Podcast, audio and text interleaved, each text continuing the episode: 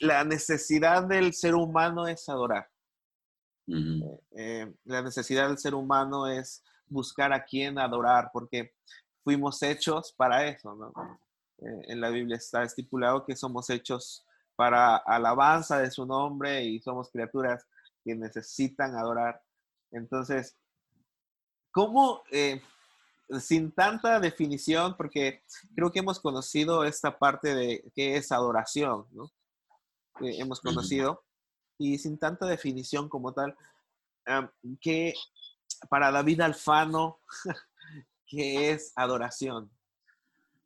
Adoración es derramarse en espíritu, alma y cuerpo eh, al Señor. No es un canto, tampoco es un culto de 45 minutos, una hora de alabanza. Es un estilo de vida. Es donde tu vida es derramada 24/7, donde lo que eres, tu, todo, tu carácter, tu oficio, tu escuela, todo tiene que ver con agradar al Señor. Ese es, eso es adorar. Adorar es eh, el intento de llenar el corazón de un ser superior. Como tú lo dices, eh, está en el hombre el vacío de adorar. Dios nos diseñó en todas las culturas de todas las épocas de la humanidad encontramos divinidades y eh, hay una necesidad. Los caldeos, que es donde viene la astrología, después de Noé, que diluvio y que se empezó a reproducir, empieza a, adorar figuras celestiales por la necesidad de, tener alguien, algo que adorar. Y eso no ha cambiado. Seguimos teniendo esta necesidad de adorar. Nezahualcóyotl en uno de sus poemas dice al Dios que no sé, que no lo conozco, pero sé que Él es el creador, de Él venimos, eh, Él es la fuente. Y a Nabucodonosor nadie le habló de Moisés, o nadie le habló de David, o nadie le habló de Jesús, pero Él eh, dentro de él sabía que algo. Los griegos, eh, al Dios no conocido, tenían un monumento que Pablito llegó y predicó ahí. De ahí se agarró. De ahí se agarró, aprovechó. Pero lo cierto es que, como te dices, sin mucho, adorar es derramarse en espíritu, alma y cuerpo, eh, todo el tiempo, toda tu vida. No solamente es una cuestión espiritual, eh, Jesús con la samaritana le dice, es necesario que los adoradores adoran al Padre en espíritu y en verdad, porque eh, está haciendo una connotación importante, porque muchas veces creemos que cantar es adorar, el usar nuestro cuerpo es adorar, y sí, pero es necesario que traspases tu dimensión corporal tu dimensión emocional y llegues al fondo, a tu espíritu, que adores desde lo de adentro de ti, que, que fluya. Porque cuando no adoras en espíritu, queda el vacío. Hay una necesidad, va a seguir, va a seguir, no la encuentras. Ahora, cuando usas tu espíritu y adorar al Señor, eh, sucede algo chistoso, porque entre más adoras, más quieres adorar. Entre más conoces, te das cuenta que menos conoces a Dios, porque Dios es inmenso. Y adorar a Dios te, no es un vicio, porque Dios no es un vicio, pero sí es eh, el más grande de los propósitos de la humanidad, encontrar a Dios, adorarle, creados para la alabanza de su gloria. Eso, eso estuvo muy, muy, muy cool, ¿eh? encontrar el propósito de la humanidad es adorar a Dios. Ese, ese creo que es el punto central de, de, lo que nosotros somos como criaturas. Encontrar nuestro destino es encontrarnos con el Creador y es poder adorarlo. Eh, entonces, eso, esa definición paz está muy, muy bonita. Dios, no tenía necesidad, si fuera el tema musical, Dios no tenía necesidad de venir a la tierra, de crear a Adán, de crear a Eva. Él tiene adoración todo el tiempo, con muchos mejores músicos que nosotros, con mejores cantantes que nosotros. Su reino invisible no pudo contenerse y bajó a la tierra y puso un embajador de su reino, Adán, a Eva. Y cuando los creó, trajo el paraíso, trajo el Edén y entonces puso a Adán y Eva, los metió en el paraíso, en el Edén. El Edén ya existía en el cielo, donde se paseaba Lucifer antes de que se le metiera el chamuco mismo. Eh, y, Dios puso a Adán y Eva en el Edén y les dijo, fructificad, multiplicad, llenad la tierra. Esto es muy interesante porque el propósito de Dios era que el Edén llenara toda la tierra, como las aguas cubren la mar, como diría el profeta. Adán y Eva su, tenían una, una encomienda que ese reino invisible se hiciera visible y llenara toda la tierra. El asunto, como sabemos, Adán es engañada, eh, Eva. es engañada, se le abren los ojos, se ve desnuda, entra el pecado, y entonces viene Adán y la ve llorando, cosa que nunca había existido en, en el paraíso. En el paraíso no había dolor. No había dolor, ni tristeza. En el paraíso no había enfermedad. En el paraíso no había miedo. En el paraíso no había pecado. Entonces, cuando Adán la ve, el muy valiente, muy eh, novelesco, mi amor, lo que has hecho, Dios nos va a sacar del paraíso, pero no, no te preocupes. Si te saca a ti, yo también voy contigo y come del árbol. No olvidemos que Adán estaba enamoradísimo de Eva. Y cuando come el árbol se abren sus ojos y entra el temor. Y entonces se hace unas hojas de delantal, se hace unos delantales con hojas de higuera, unos taparrabos, pensando que, bueno, si pequé, si me equivoqué, pero mis esfuerzos humanos pueden cubrir mi desnudez. El mensaje de todo esto que tiene que ver con adoración. Adán y Eva pensaban que el paraíso era un lugar, cuando el verdadero paraíso era su relación con Dios. Ellos no perdieron el Edén, ellos perdieron su relación con Dios. esto significa que cuando Dios desecha a Adán y a Eva, les dice, por tu culpa será maldita la tierra. Entonces, cuando no hay una relación con Dios, tu tierra es maldecida. Espinos y cardos producirá la tierra y con el sudor de tu frente trabajarás y no te va a alcanzar.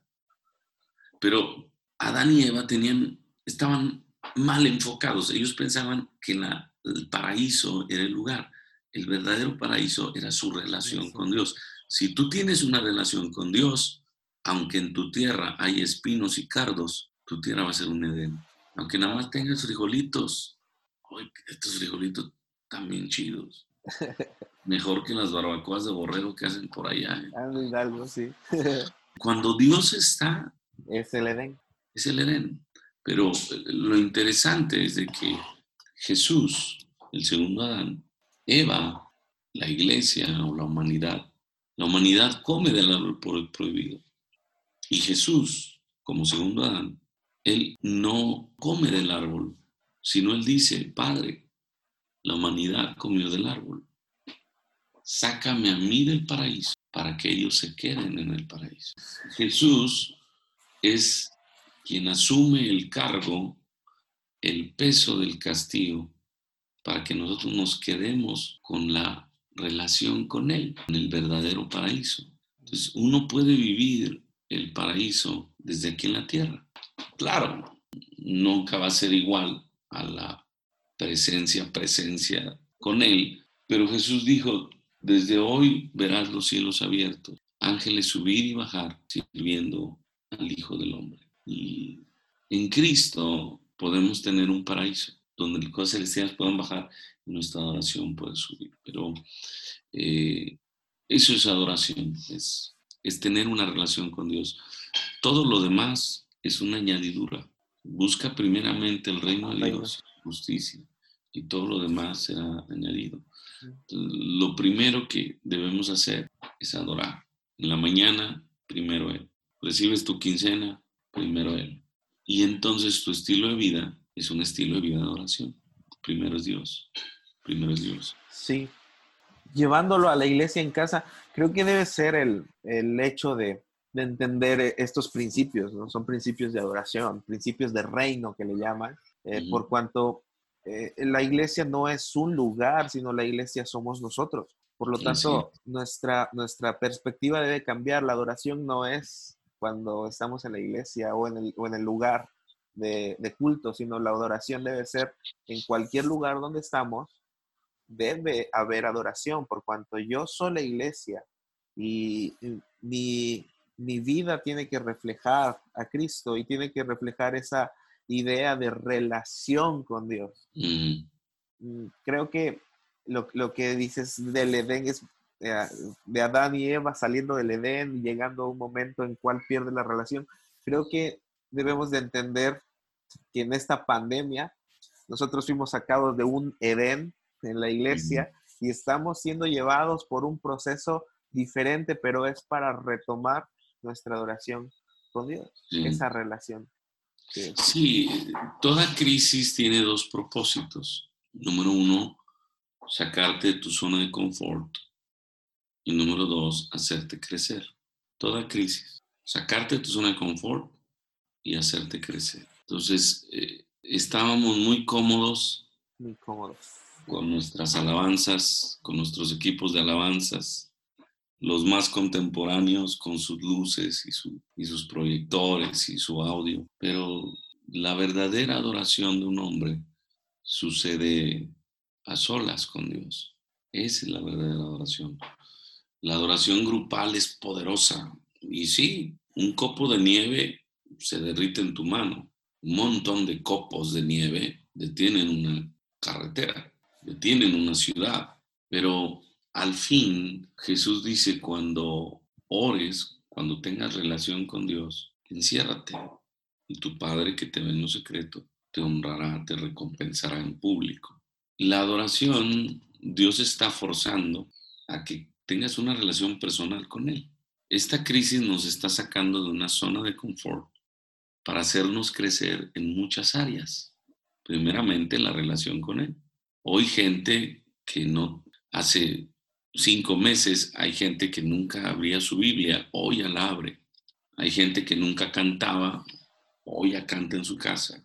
ha, habido un crecimiento. Eh, este dicho o este eh, comentario que se ha hecho famoso en redes sociales. El diablo quiso cerrar una iglesia y, se equivocó. Se abrieron un montón de iglesias. En, cada hogar se convirtió en una iglesia. Y es cierto, la crisis agrandó. Por ejemplo, cuando Abraham y Saraí tienen una crisis, no pueden tener hijos y ya se les está pasando o se les pasó el tiempo de, embarazarse, la instrucción es sal de tu tierra y de tu parentela y yo te bendeciré y el que te bendiga y el que te maldiga y en ti serán benditas todas las familias de la tierra. Haré de ti una gran nación.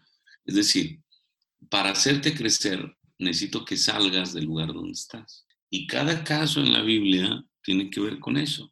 Salir de tu zona de confort. Simón Pedro está muy a gusto en la orilla y en la orilla no te va a salir un tiburón. En la orilla no te vas a ahogar. En la orilla está muy cómodo, pero Jesús le dice, boga mar adentro. Señor, toda la noche pesqué, pero en tu palabra. Y va a echar la red y una pesca milagrosa.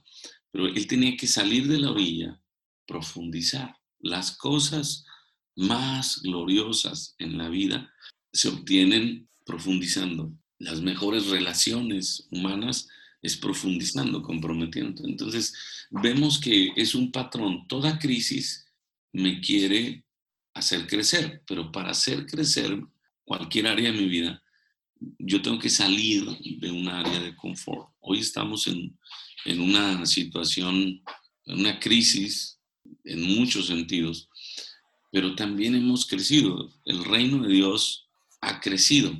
Es interesante que las iglesias cerraron, pero el reino creció. Jesús dice que predicaba el evangelio del reino, no el evangelio de la iglesia cuadrangular, o el evangelio de la iglesia bautista, o el evangelio, el evangelio del reino.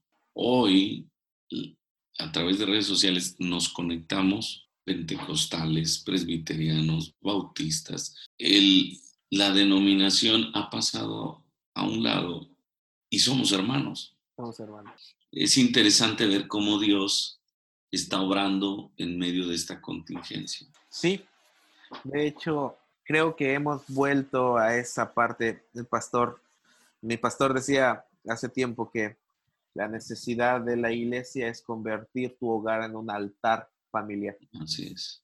Entonces creo que Dios nos ha llevado a eso nuevamente. Eh, a la iglesia primitiva, donde la iglesia estaba en casa, se reunía en casa, y donde la necesidad de un altar familiar se ha vuelto primordial en nuestra vida.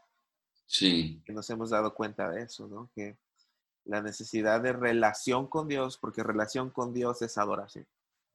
Y cuando tú te atreves a traer a Jesús a la casa, altar significa lugar de encuentro con Dios. Entonces, cuando tú traes a Jesús a la casa, hay un encuentro, hay un altar en tu casa. Jairo trae a, Jesús a la casa y él empieza a limpiar la casa. Cuando Jesús viene a tu casa, cuando tú levantas un altar a tu casa, se empieza a limpiar la casa.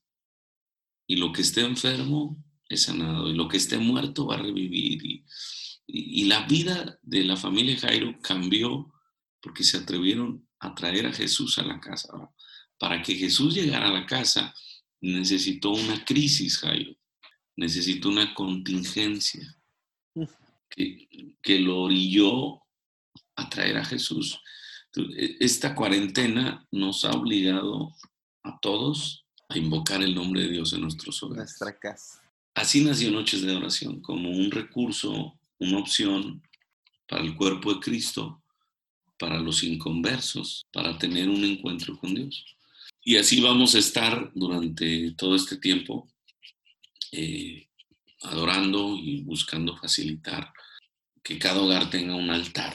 Un altar de oración. Que cada Jairo vaya por Jesús y que lo meta a su casa. Podríamos iniciar el hashtag Yo soy Jairo. Sí.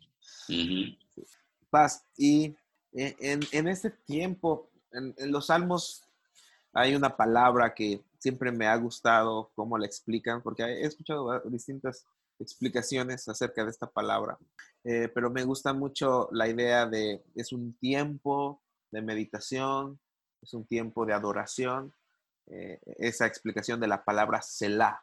Eh, Selah. Selah. ¿Cómo podemos traer, haciendo nuestra, nuestro hogar un altar de adoración, cómo iniciar un Selah en nuestra vida en nuestra familia, eh, e, en todo momento, ¿no? Porque es parte de la adoración, eh, es parte de, un, de, una vivencia, de un, eh, de un estilo de vida. Y creo que es una necesidad del ser humano el vivir un Selah todos los días. Sí, el, el propósito de adorar no solamente es dar, sino es recibir. Y para recibir se necesita la espera. El elemento más eh, necesario eh, para recibir tu promesa es la paciencia. Dice David, pacientemente esperé en Jehová. Pero el original es pacientemente esperé y esperé y esperé. O sea, no, no fue una espera de cuando vas al Oxxo y esperas a que pasen los cinco y hay tres cajeros y solamente usan uno. No, no, no, es una espera de una hora. La espera de David fueron alrededor de 12, 15 años. Wow.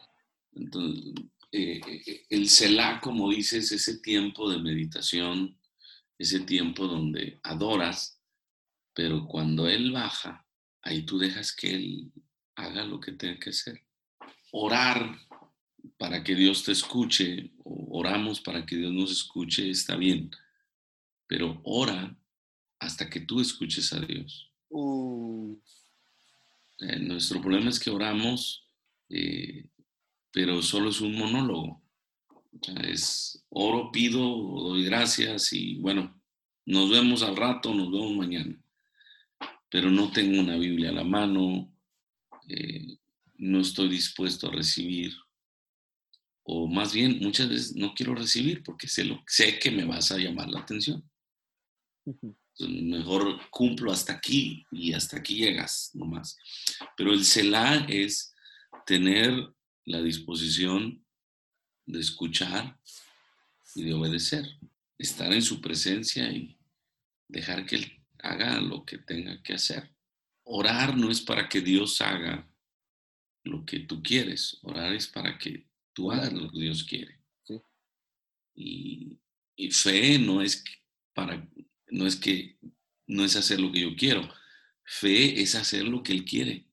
Hemos confundido eh, algunos términos con nuestros, nuestras emociones, nuestras necesidades personales con la voluntad de Dios. Pero eh, la meditación, el, el esperar, el dejar que Él haga, es importante en este tiempo, porque cantas y, no recibes, adoras y no recibes, pues no es suficiente. Pacientemente esperé en Jehová, se inclinó a mí y oyó mi clamor. Me sacó del pozo, del lodo cenagoso, puso mis pies sobre peña, enderezó mis pasos, me dio un cántico nuevo, puso un cántico nuevo de alabanza. Verán esto mucho y creerán y confiarán en Jehová del pozo donde estamos a la peña, se necesita el Selah. Del lodo cenagoso al cántico nuevo, se necesita el Selah. De la desesperación a la alabanza, a, que la gente pueda decir, este vato está todo fregado, míralo ahorita, estaba su familia destruida, estaba su matrimonio roto, estaba su, economía por los suelos. Míralo ahorita. Se necesita el cela, el, espera, el, aguantar. El elemento principal para ver tu promesa con tus ojos es la paciencia. Entonces así podríamos definir el Selah, ¿no? Paciencia y la frase que, dijiste de ora hasta que tú escuches a Dios. Esa es la parte esencial del Selah. Sí, ahora es importante que entendamos algo. Eh, muchas veces sucede que Dios no habla. No, ya habló en la Biblia, ¿no? Ya habló. Sí. Eh, o inclusive ya te habló. Ajá pero pues no has, no has hecho lo que te pidió. Entonces, el Selah eh, es entender que Dios va a hacer lo que Él quiera, cuando Él quiere, como Él quiera. Y si ahorita no me habló, si ahorita no recibí, si ahorita no, no tengo la instrucción, bueno, sigo en el Selah, esperando.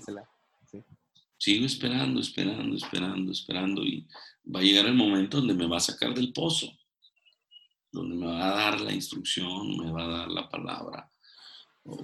Y, eso es lo, lo, que yo, yo quisiera también recalcar, que adoración no es algo místico, ni tampoco es una receta, eh, porque Dios no es un Dios de recetas, Dios es un Dios de remas.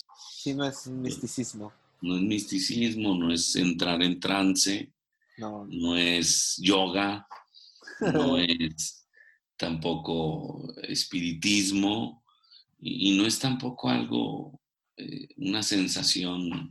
Adorar es algo sencillo, es tú estás con tu papá, tienes una relación con tu papá, esperas en tu papá y él va a responder. Comparto totalmente la idea, ¿no? No es místico, no es un trance, es simplemente una relación. Adoración es relación. Es un estilo de vida, como el vivir con, tu esposa, el vivir con tu papá y tener esa comunicación, esa, eh, esa amistad, esa relación. Y esa es, una, ah, esa es adoración, al final de cuentas. Entonces, de acuerdo al, al Selah que hace poco publicabas, José esperó tres años, me parece, 12 años, no, ¿cuándo fue? Eh, José esperó tantos años, Moisés esperó tantos años, Abraham esperó 13 años, más o menos. Ajá. O sea, lo, acabas de publicar eh, y todos recibieron una respuesta. Y no fue porque desesperaron, sino porque fueron pacientes. Y, creo que ese es el mensaje que, que, transmitías en esa publicación. Esperar pacientemente siempre tendrá una respuesta. Quizás no sabemos o, no es la respuesta que querramos, pero eh, según lo que me enseña la palabra, es mil veces mejor la respuesta de Dios que lo que yo pueda estar esperando. Y, hacia ese punto quiero llegar. Recuerdo una vez, eh, eh, Yeyo, en este caso vuelvo a tomar a Yeyo, platicaba de cómo escribes las canciones y nos contaba que una de las cosas pues, es buena música, o sea, ensamble, todo eso y después, y el, pero lo más importante es el rema. si, Cada, canto que, que escribimos debe de tener un rema. Eh, no, no es lo mismo, por ejemplo, vamos a hacer un ejemplo. Voy a componer un canto ahorita. Voy a componer un canto porque quiero componer un canto. Porque quiero hacerme famoso. y voy a decir...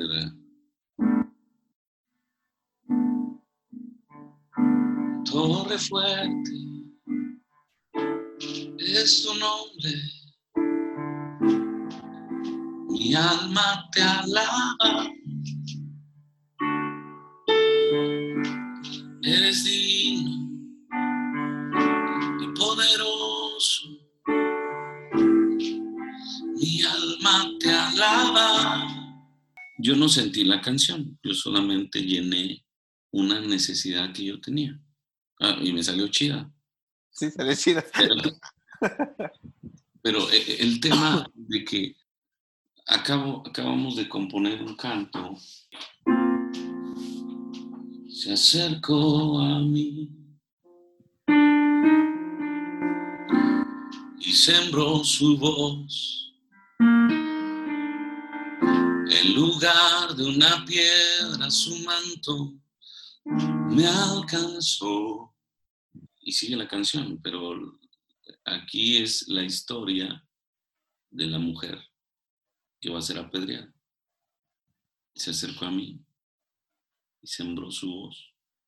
En lugar de una piedra, su gracia, su amor, su manto me alcanzó.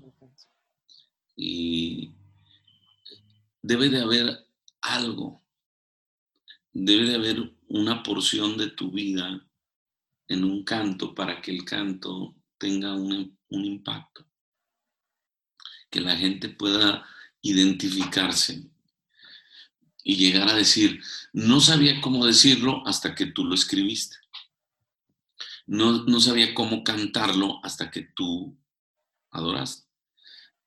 Ese es eh, el secreto de una buena composición o, o, el fundamento de una buena composición. David no escribe salmos a lo loco. No.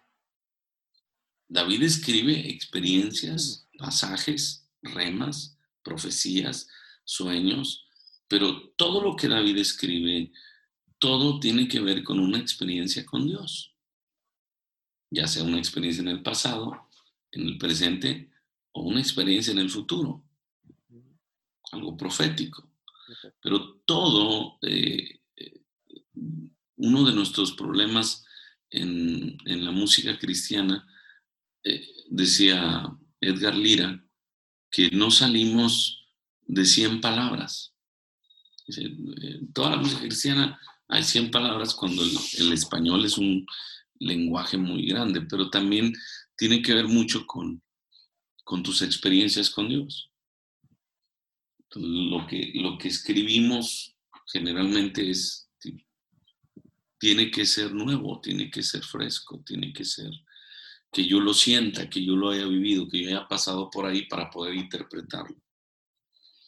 Entonces sí, eh, el elemento fundamental de una alabanza no es la buena música, no es los buenos arreglos, no son las rimas o las poesías, sino es que todo eso tenga que ver contigo, que lo hayas vivido o que lo vayas a vivir.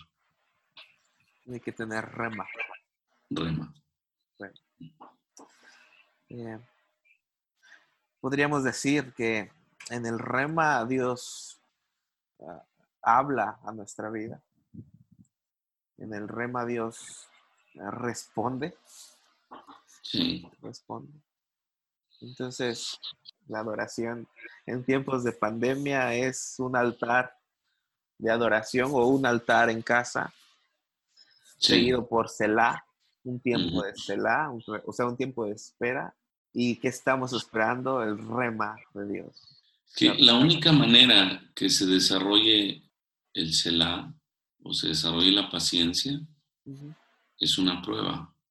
O sea, la paciencia no llega porque alguien oró por ti. No, es que quiero la unción de la paciencia. La paciencia no es un, don, la paciencia es un fruto. Y todo fruto lleva un proceso.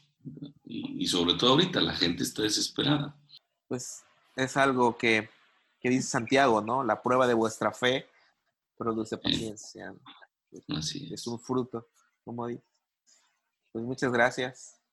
No, hombre, a la orden y, esperemos pronto estar en vivo y en directo con ustedes. Así sea.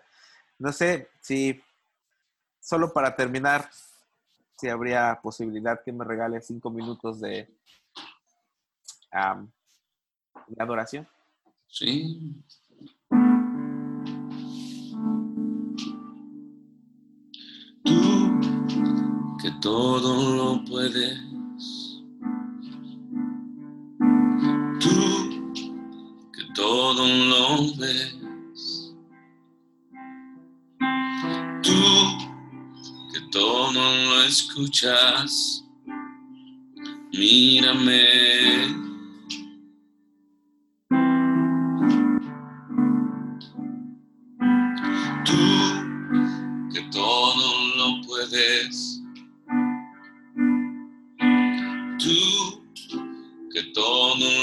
ves. Tú que todo lo escuchas. Mírame.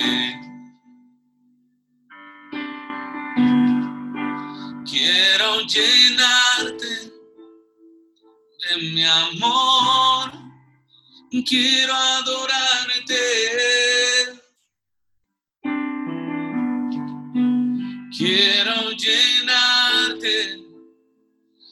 mi amor, quiero saciarte.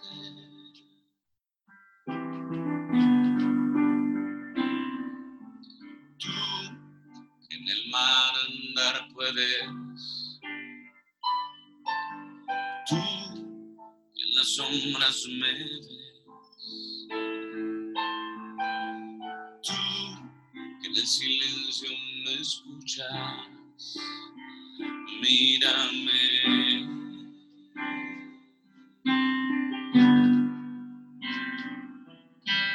Tú que en el mar andar puedes.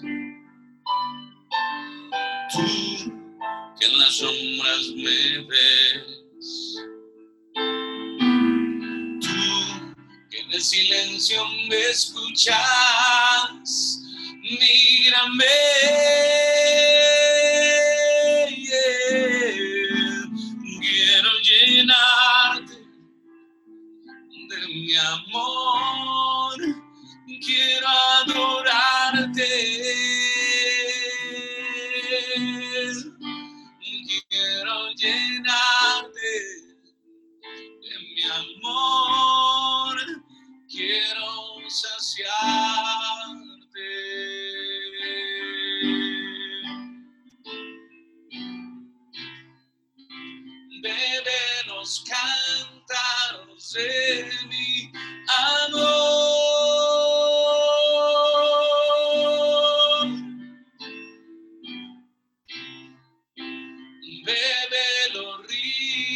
Esta adoración.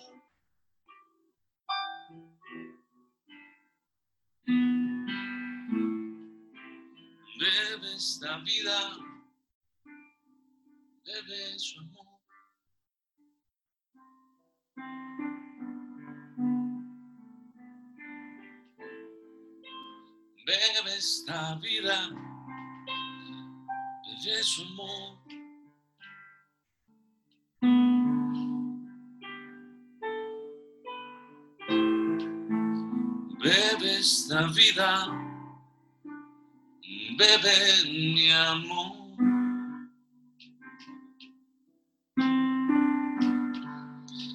Cuando amas, tu propósito es llenar el corazón del ser amado. Una esposa, un hijo, un nieto, un amigo, pero sobre todo tu Dios. Una bendición estar con ustedes y espero pronto nos veamos